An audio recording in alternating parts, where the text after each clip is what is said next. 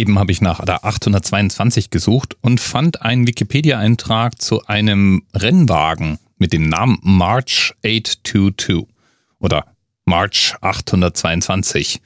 March ist dabei der Hersteller, nämlich die Rennwagenfirma March Engineering. Und der Rennwagen March 822 wurde nach dem Reglement der Formel 2 konstruiert.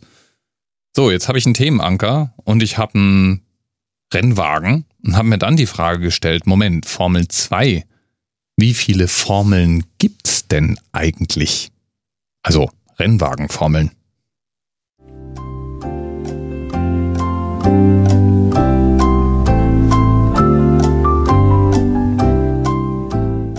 Fangen wir doch einfach mal an, indem wir den Begriff der Formel klären. Denn anscheinend gibt es ja verschiedene Formel, nö, nö, nö, Wettkämpfe. Derer gibt es tatsächlich eine erstaunliche Menge.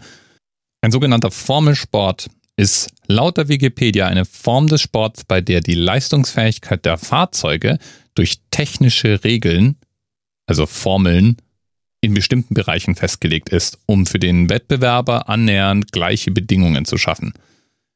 Ja, es ist also sozusagen ein Regelwerk, das einen technischen Rahmen setzt, in dem gegeneinander angetreten wird. Da steht dann eben drin, wie schwer so ein Fahrzeug sein darf, welche Art der Motoren zugelassen sind, wie dick die Reifen sein dürfen und was weiß ich, was nicht noch alles.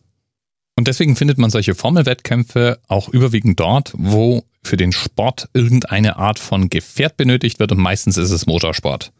Kann aber auch durchaus mal sich um irgendwelche Segelflugzeuge handeln oder so. Wir kennen es natürlich überwiegend von der Formel 1. Und die Formel 1 ist die Königin unter diesen Formelwettkämpfen. Ausgerichtet wird sie von der FIA oder FIA. Ja, und das ist französisch und steht für, Uschi, kannst du das gerade mal für mich sagen, bitte? Fédération Internationale de l'Automobile. Äh, ja, danke, Uschi. Für den Laien sind die verschiedenen Formelsportarten, jedenfalls wenn es um Autos geht, fast nicht zu unterscheiden. Also ich habe mal die Formel 2 angeschaut, die mal eine Weile lang als Formel 3000 bekannt war und eigentlich so eine Art Vorklasse für die Formel 1 ist. Und da sehen die Autos genauso aus, sie fahren genauso schnell, die Strecken sind manchmal sogar dieselben. Schwierig, da einen Unterschied festzumachen. Zumindest wenn du laienhaft eigentlich nur Leute siehst, die in hohen Geschwindigkeiten im Kreis zu fahren scheinen. Wichtig zu verstehen ist jedenfalls, dass die Föderation nicht der einzige Verein ist, der Motorsport-Events organisiert. Im Grunde ist die Föderation sogar eigentlich nur eine Art Dachverband für andere Vereine. In Deutschland zum Beispiel der Deutsche Motorsportbund oder auch der Allgemeine Deutsche Automobilclub oder auch der Automobilclub von Deutschland oder aus Österreich der Österreichische Automobil-, Motorrad- und Touringclub oder der Österreichische Campingclub Schweizer Autosport Schweiz Club und so weiter und so weiter und so weiter.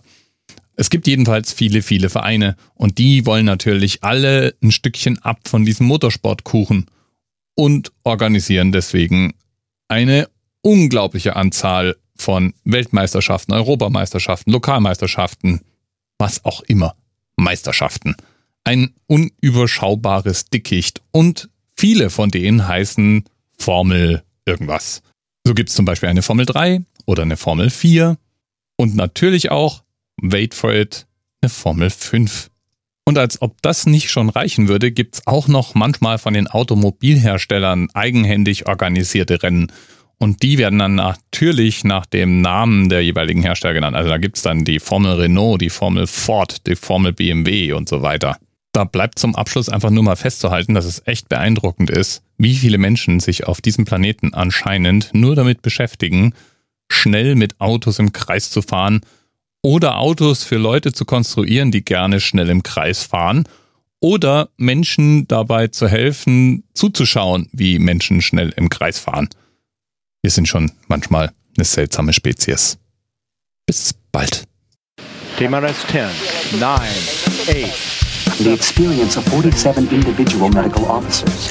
Was hier über die Geheimzahl der Illuminaten steht. Und die 23. Und die 5. Wieso die 5? Die 5 ist die Quersumme von der 23.